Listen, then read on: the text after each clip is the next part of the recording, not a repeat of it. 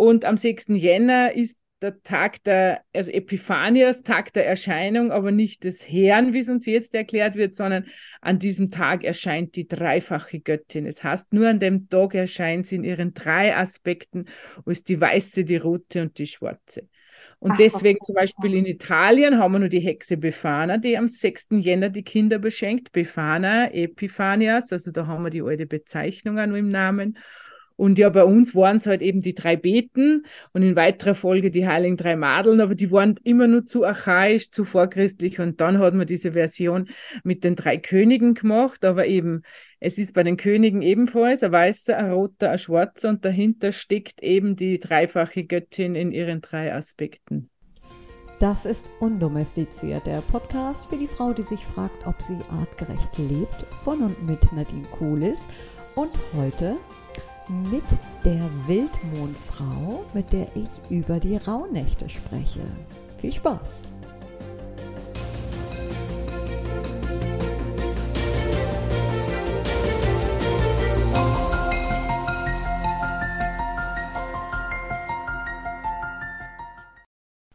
Ich habe dieses Eingangszitat jetzt nicht umsonst gewählt, weil Heilige Drei Könige, klar, das sind, äh, das gehört zu den Rauhnächten, aber es bietet natürlich jetzt noch so einen schönen Übergang zu der Folge über die Matronen, die ich vorher gemacht habe. Und da habe ich ja selber etwas referiert, auch meine persönlichen Ansichten reingebracht. Aber ich bin doch echt froh, wenn ich eine Expertin zu Gast habe. Und heute ähm, habe ich die Ehre, noch einmal mit Renate Fuchshaber zu sprechen. Sie ist auch bekannt als die Wildmondfrau. Ähm, ich werde alle Informationen über sie dann nochmal verlinken und sie gibt demnächst auch ein Ritual zum Thema Rauhnächte. Ähm, und ihre Rituale und Workshops, die könnt ihr, das Programm könnt ihr euch auch auf der Website anschauen. Ähm, sie hat auch ein Buch geschrieben und das habe ich gerade vorliegen. Das Buch heißt Die Erdenfrau und hier geht es um Rituale, die uns begleiten im Jahreskreis. Und wenn ich das Kapitel aufschlage zum Thema Wintersonnenwende, da gibt es natürlich auch viele Vorschläge für Rezepte und Rituale und Texte, die sehr spannend in das Thema auch einführen. Und hier wird mir klar, dass es eigentlich ein Fest ist, was die Ankunft des Lichtkindes ähm, feiert oder diese, diese Adventszeit, die diese besondere Zeit feiert, in der wir dieses Licht erwarten. Und was das Besondere daran ist, das wird in dem Text ganz ziemlich gut deutlich. Ich muss den jetzt mal kurz vorlesen. Der ist aus diesem Buch Die Erdenfrau. Licht. Gedanken zur Geburt des Keims des Lichtes zur Wintersonnenwende. Ohne das Licht gäbe es für Pflanzen, Tiere und uns Menschen kein Leben auf der Erde.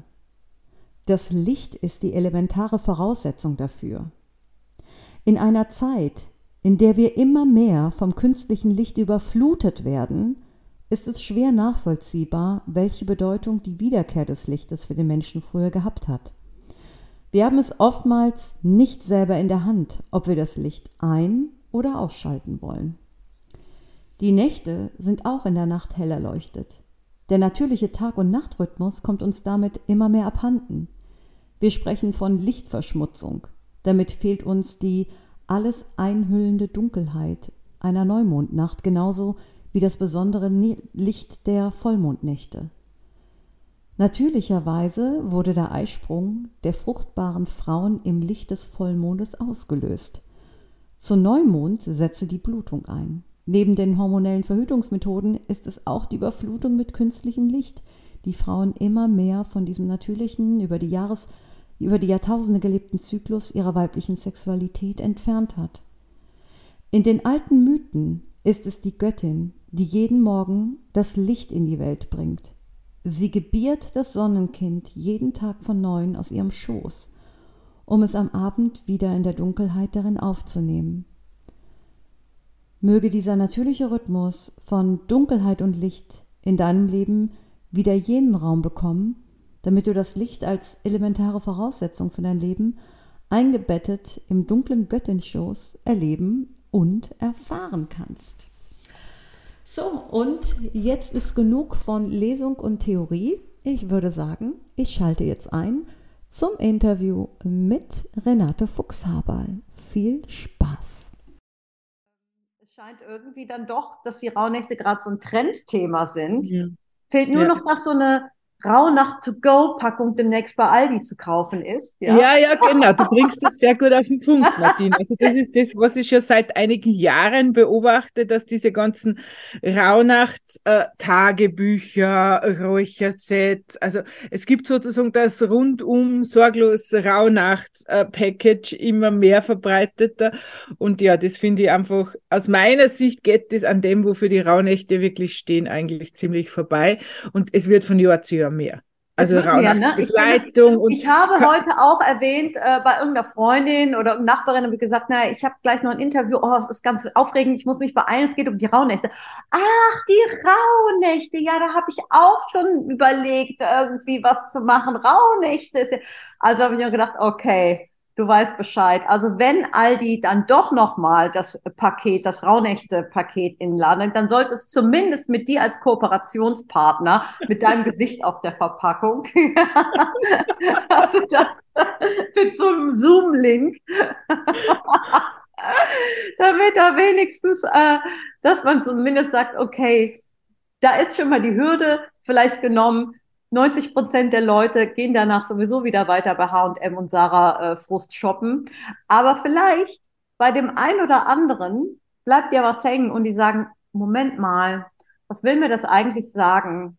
Und wie kommt es, dass das genau in die Weihnachtszeit fällt? Und ist das nicht Adventszeit? Ist es nicht, geht es hier nicht um, um die Geburt von Jesus? Und ist das hier alles Aberglauben? Weil das sind ja die ersten Stolpersteine, bei denen man mal anfangen kann zu denken. Und das ist ja schon mal gut, oder? Ich würde sagen, genau, wir steigen einfach mal ein, oder? Ja, würde ich auch sagen. Aber noch, noch mal ganz kurz für Leute, die dich nicht kennen. Ich würde sagen, ich stell dich doch noch mal ganz schnell vor. Ähm, und auch noch kurz der Hinweis, wir haben auch einen Hexen-Podcast schon gemacht zusammen und der läuft wie Bombe. Das, weil auch das Thema Hexen ist ein brandheißes Thema in Anführungsstrichen. Ähm, aber äh, einfach nur mal um den Bogen zu spannen, damit man weiß, wer du bist, woher du kommst und was, ähm, was du zu sagen hast. Renate.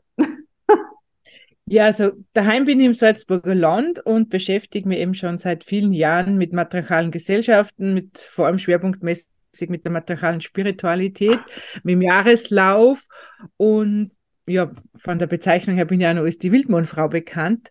Und mir geht es eben, ja, bei meinem ganzen Tun darum, dass man dieses, sei es jetzt vorchristliche, heidnische, wie immer man es bezeichnet, ich bezeichne es eben als diese matriarchal-schamanische Spiritualität, die aus der Jungsteinzeit ihre Wurzeln hat, aber die eben fortlebt bis in die jetzige Zeit und dass ich mich mit dem einfach sehr intensiv beschäftige.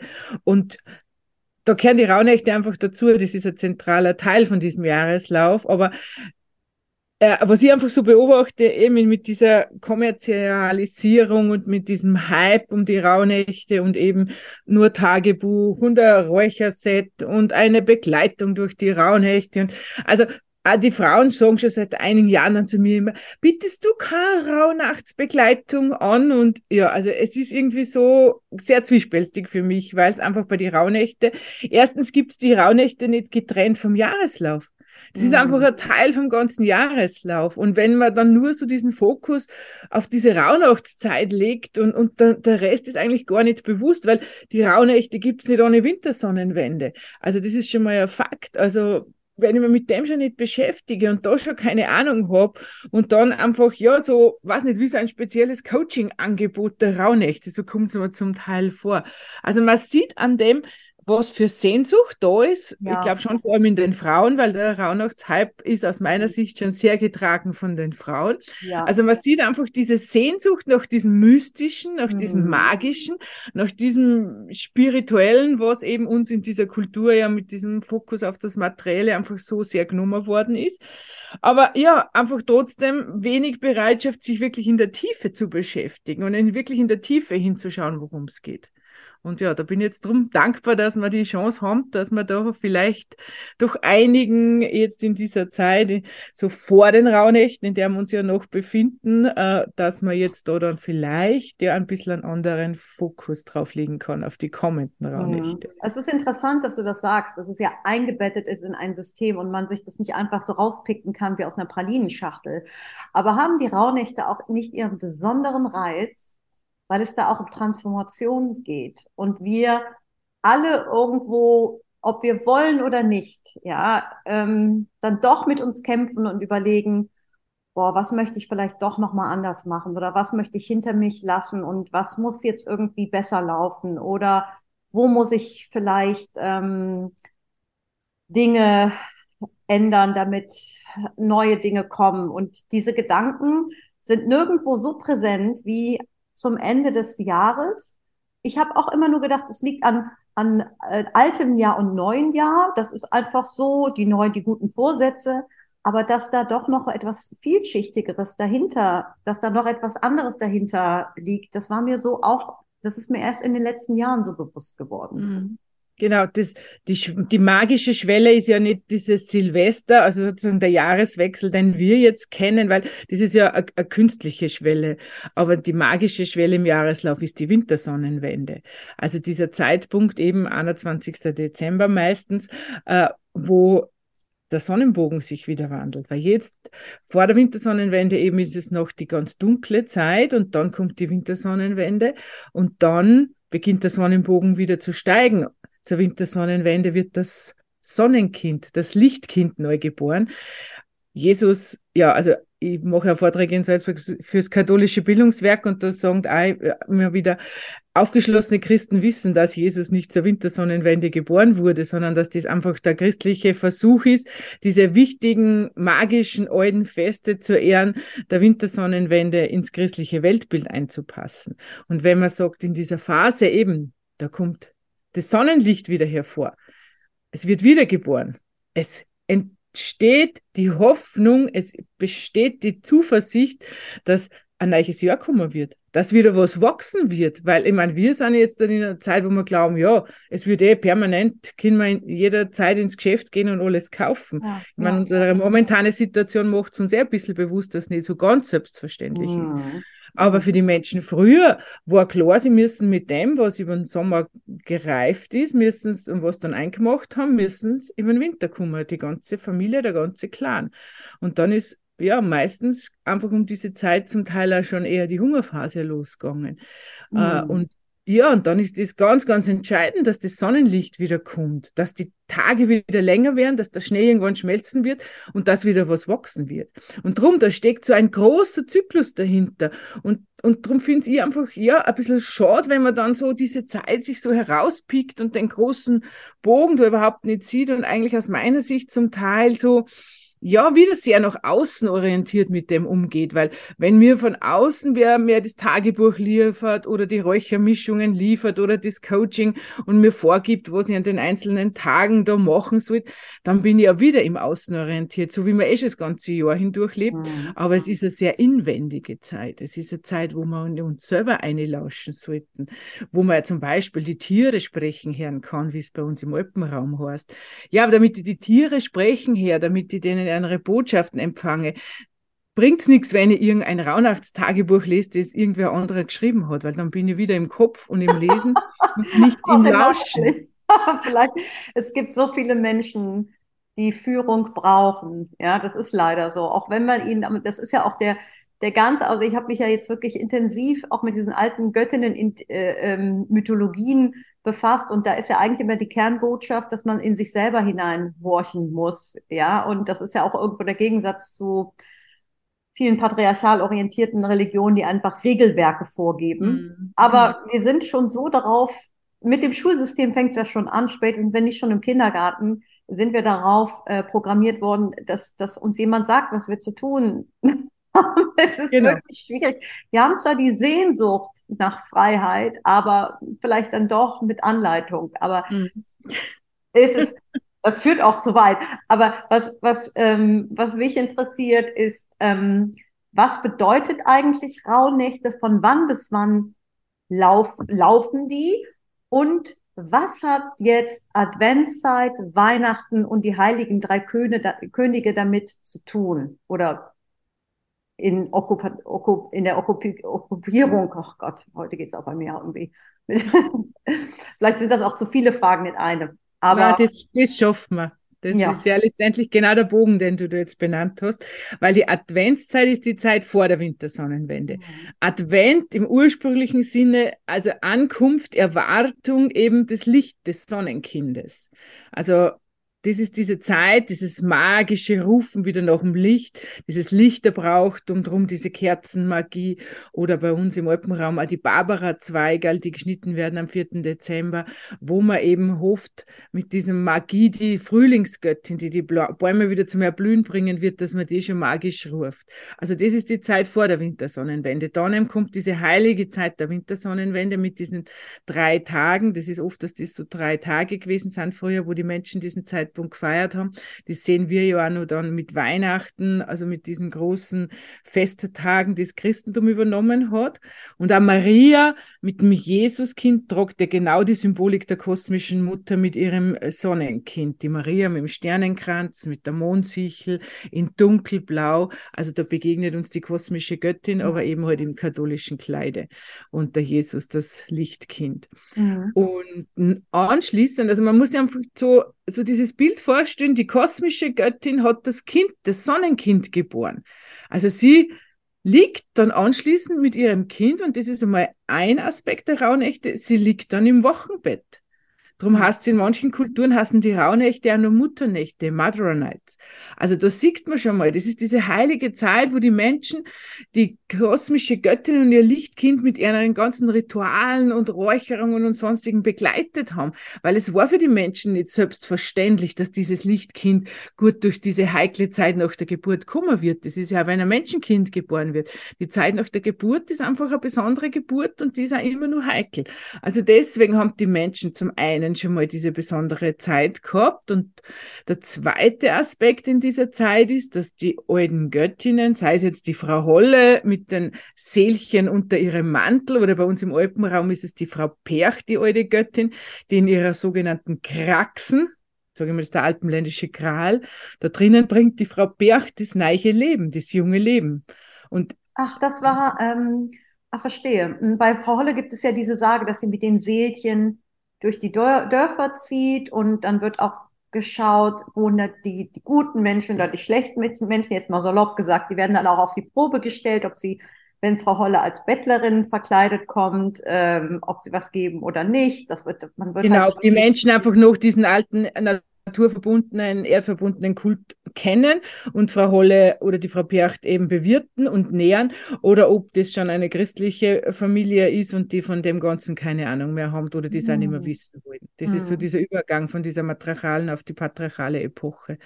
Und das ist dieser zweite besondere Aspekt in diesen Rauhnächten. Eben, dass die Frau Perch, die Frau Holle mit den Seelchen unterwegs sind. Und das sind die Seelchen, die schon eine Weile in der Anderswelt waren und die sich jetzt auf die Suche machen. Also zum einen natürlich die Menschenseelchen, die sie ihre Mama suchen, weil sie sagen, ach, ich möchte in ein neues Menschenleben starten. Gell? Also das ist einmal so ein Punkt. Aber vor allem bringt die Frau Holle, die Frau Perch in der Zeit natürlich auch die ganzen Pflanzen und die ganzen Tierseelchen wieder. Also im matriarchalen Weltbild ist alles beseelt, auch die Pflanzen und die mhm. Tiere, und damit im nächsten Jahr wieder was wachsen kann und damit wieder Tierkinder geboren werden, eben müssen die mal die Tierseelchen kommen. Und auch das ist diese Magie in den Rauhnächten. Also da steckt viel mehr dahinter, als wir nur unser persönlicher Prozess und dass ich mich da in dieser Zeit weiterentwickle. Letztendlich ist diese Transformationszeit, die beginnt bereits Mitte September mit der Andersweltphase. Also diese, die zirkt sie durch, äh, jetzt nicht nur in dieser kurzen Zeit. Also da wäre eigentlich eine viel längere Zeitspanne, in der man jetzt ganz bewusst in die persönlichen Transformationsprozesse gehen kann. Mhm. In, in die Rauhnächte geht es eigentlich wirklich so um, ja, also erstens mal hinzulauschen, was trage ich selber in mir, wenn man jetzt das auf das Persönliche äh, oberbrechen will, womit gehe ich schwanger in dieser Zeit, in dieser Winterzeit, was will ich im nächsten Jahr auf die Welt bringen. Aber eben, das kann man kein, kein außen kommender Aspekt beantworten, sondern das kann ich nur in mir selber erspüren, erlauschen. Interessant, dass du das äh, erwähnst, dass es im, im, eigentlich schon im Oktober beginnt. Da haben wir ja in Köln auch Karneval, da ist ja dann der große Karneval nochmal und dann gibt es die Umzüge und ah, ja. Äh, viele, ja, viele Rituale, also Halloween, ne? Ähm, sind ja, äh, kommen ja auch daher und haben etwas mit äh, dieser, mit diesem Bezug zur Geisterwelt äh, zu tun. Mhm, und genau. ich habe dann jetzt im äh, ähm, in Vorbereitung auf dieses Gespräch auch nochmal, also ganz kurz nochmal geguckt bei Rauhnächten. Ähm, da gibt es dann doch äh, alte Bräuche und Rituale, wo äh, Menschen sich schon dämonisch äh, kleiden oder wie wild, ähm, wie, wie wilde ähm, Wesen durch die Dörfer laufen. Das sind die Wesen aus der Anderswelt. Mhm. Ja, ja. Die jetzt unterwegs sind, natürlich. Mhm. Mhm. Und ähm, diese, es ist, es ist ja, wie du schon sagst, ein, ein Wintersonnenwendenfest oder Winter, ja, die wird aber, das wird unabhängig voneinander auf in, in allen Landstrichen ursprünglich gefeiert, oder? Also das ist jetzt nicht... Genau, also das ist jetzt, natürlich gibt es unterschiedliche Traditionen, weil du vorhin auch gefragt hast, wie lang die Rauhnächte. Mhm. Also das sieht man bei uns im Alpenraum schon, dass die einzelnen Täler da zum Teil unterschiedliche haben. Manche haben nur so einzelne Nächte, die als Rauhnächte bezeichnet werden.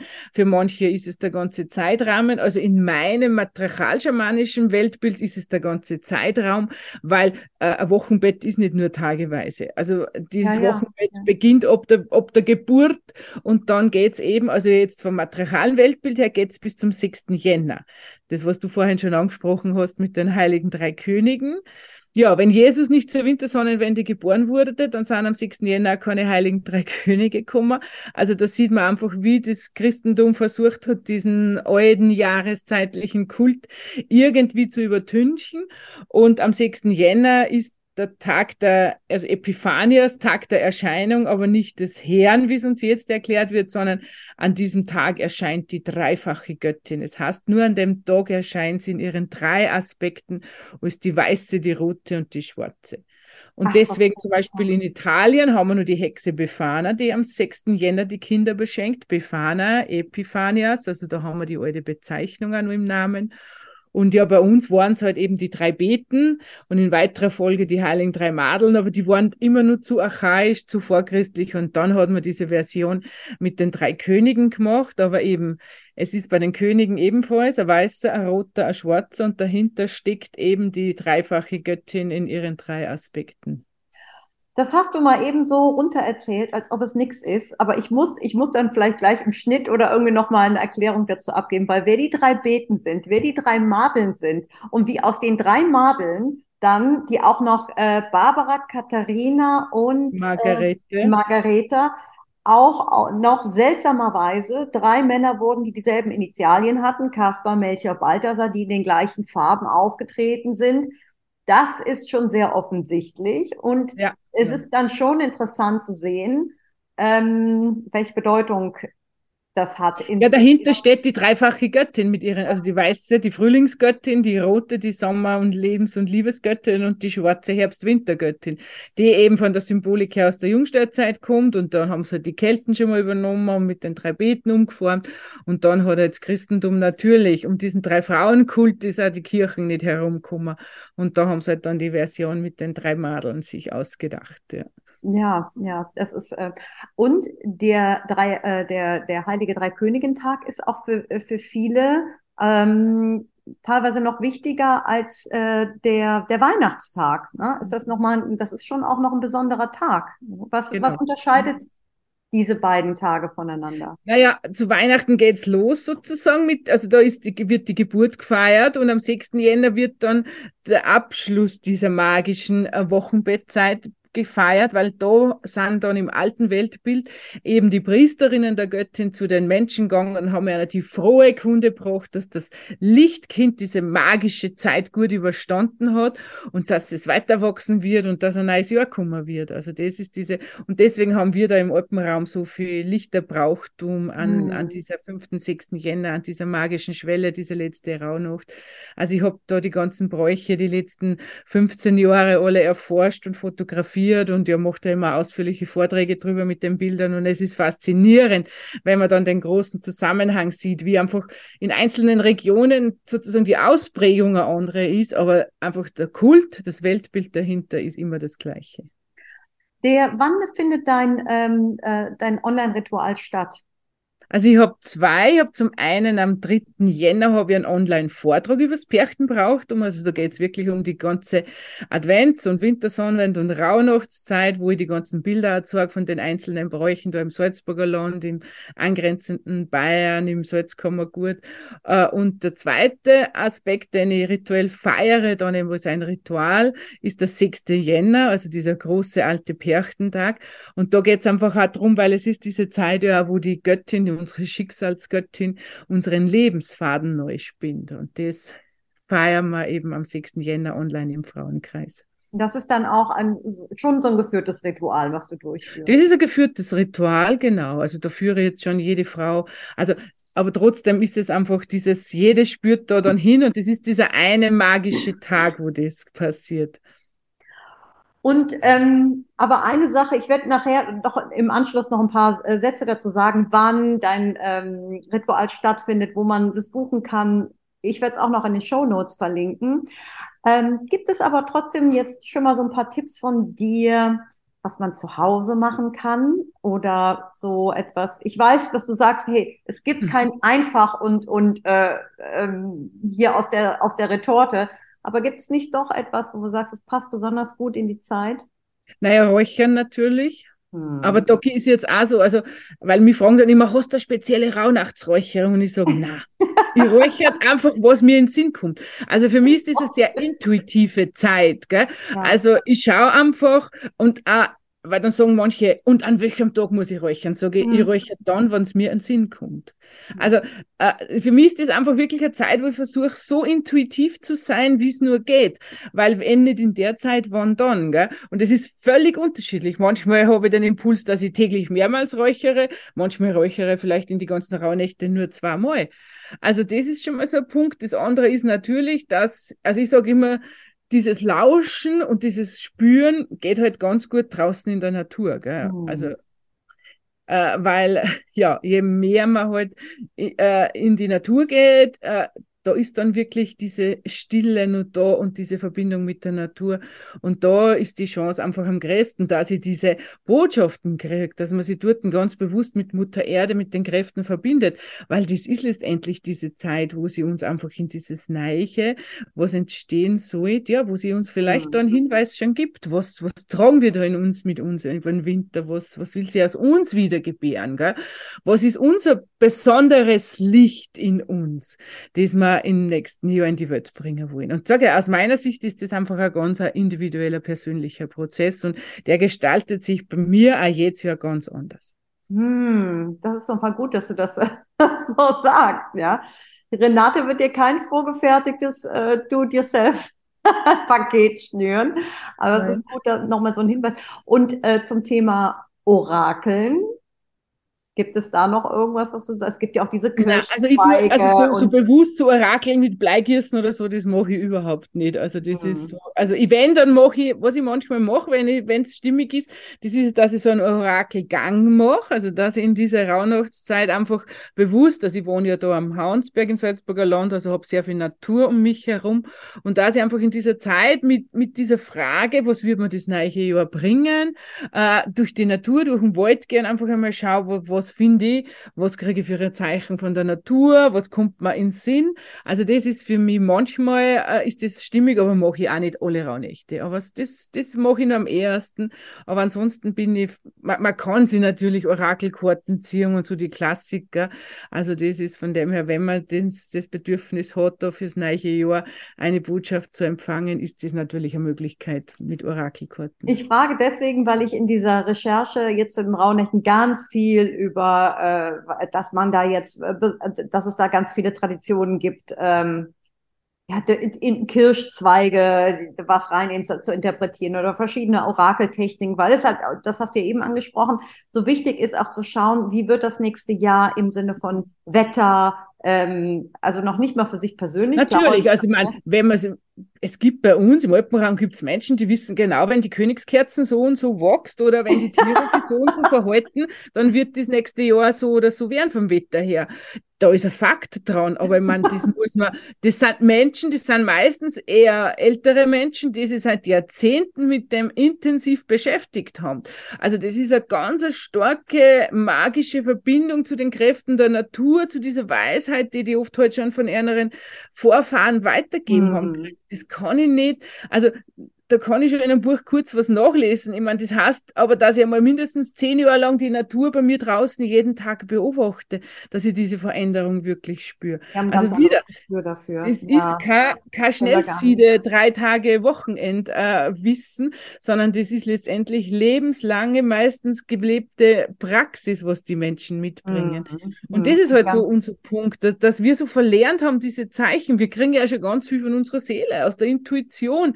Es würde alles zu uns sprechen. Für das haben wir in erster Linie meistens gar keine Zeit, dass wir da hinlauschen, weil wenn wir halt ständig irgendwo vom Fernseher, vom Internet, vom Handy sitzen oder irgendwo unterwegs sind, ja, dann hören wir, überhören wir die Intuition sehr oft. Also drum sage ich einfach, am besten funktioniert es wirklich im Wald, in der Natur draußen, dass man diese Botschaften wieder hört. Und klar kann man dann sagen, ich schreibe mir das auf, damit ich es nicht vergisst, ich schreibe es in ein schönes Buch, ich gestalte irgendwas, also das ist natürlich möglich.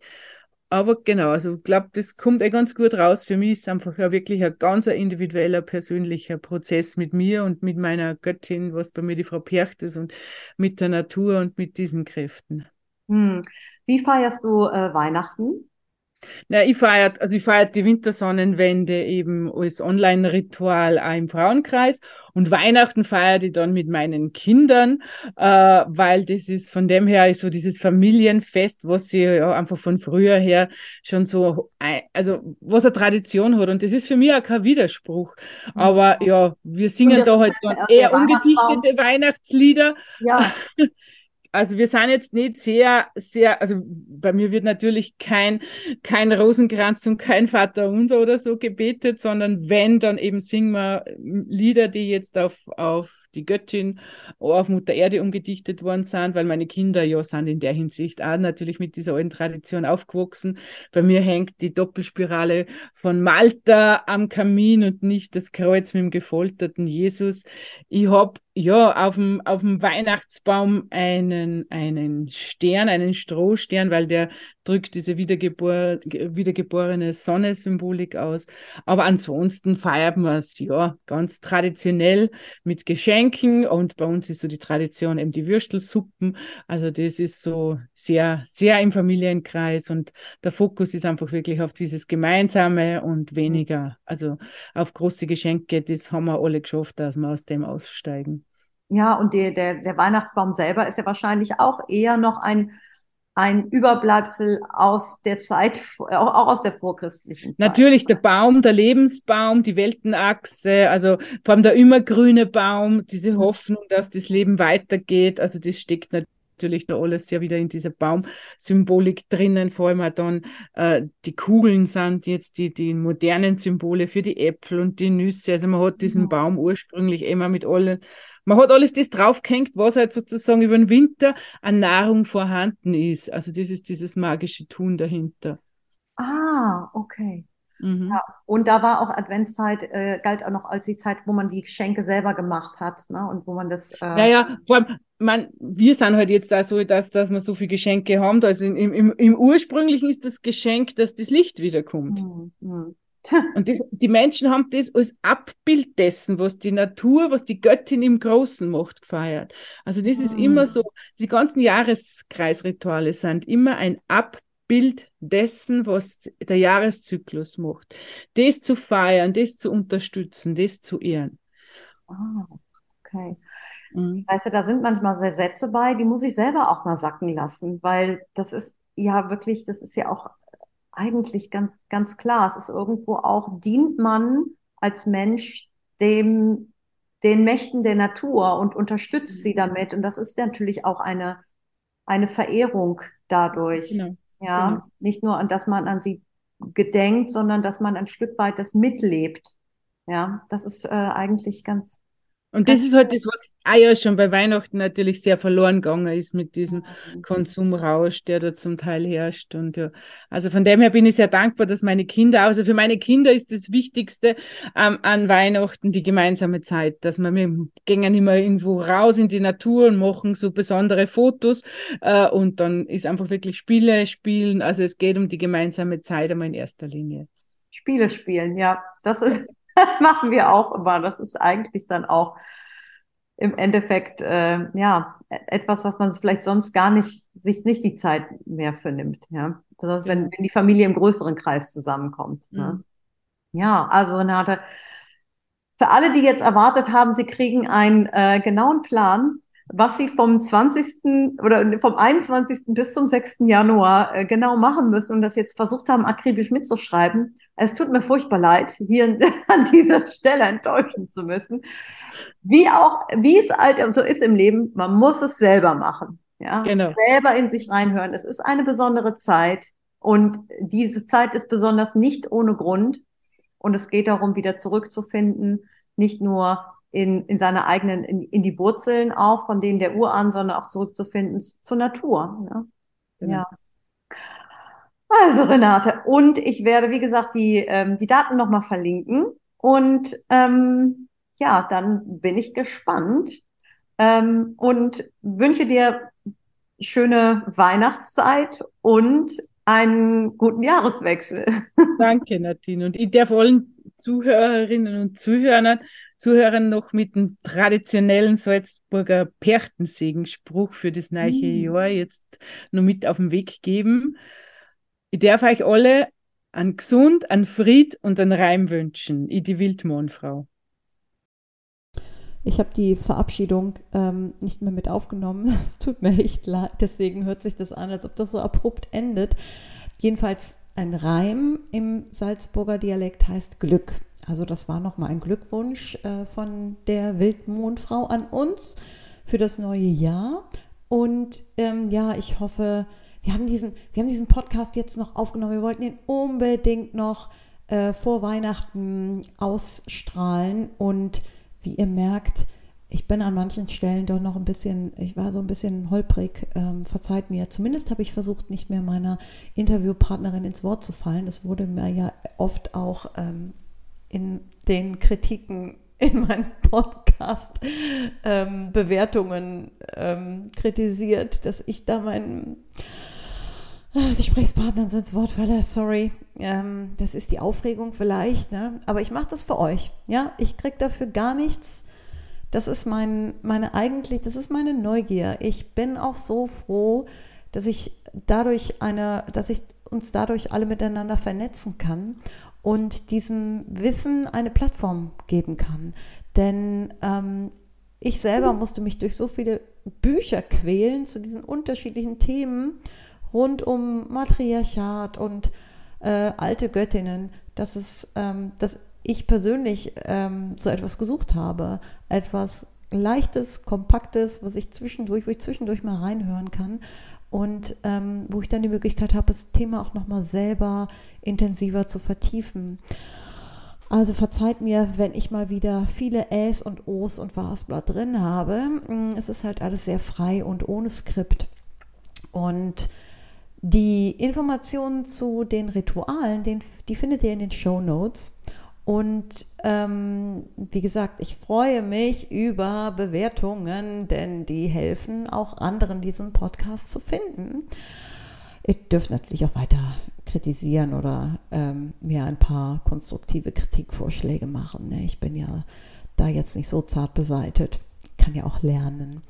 Und ähm, ja, ansonsten wünsche ich euch auch noch sehr äh, inspirierende Rauhnächte. Denkt dran, 6. Januar, dreifache Göttin und 24. Dezember, Geburt des Lichtkindes. Das ist doch mal ein schönes Bild, oder?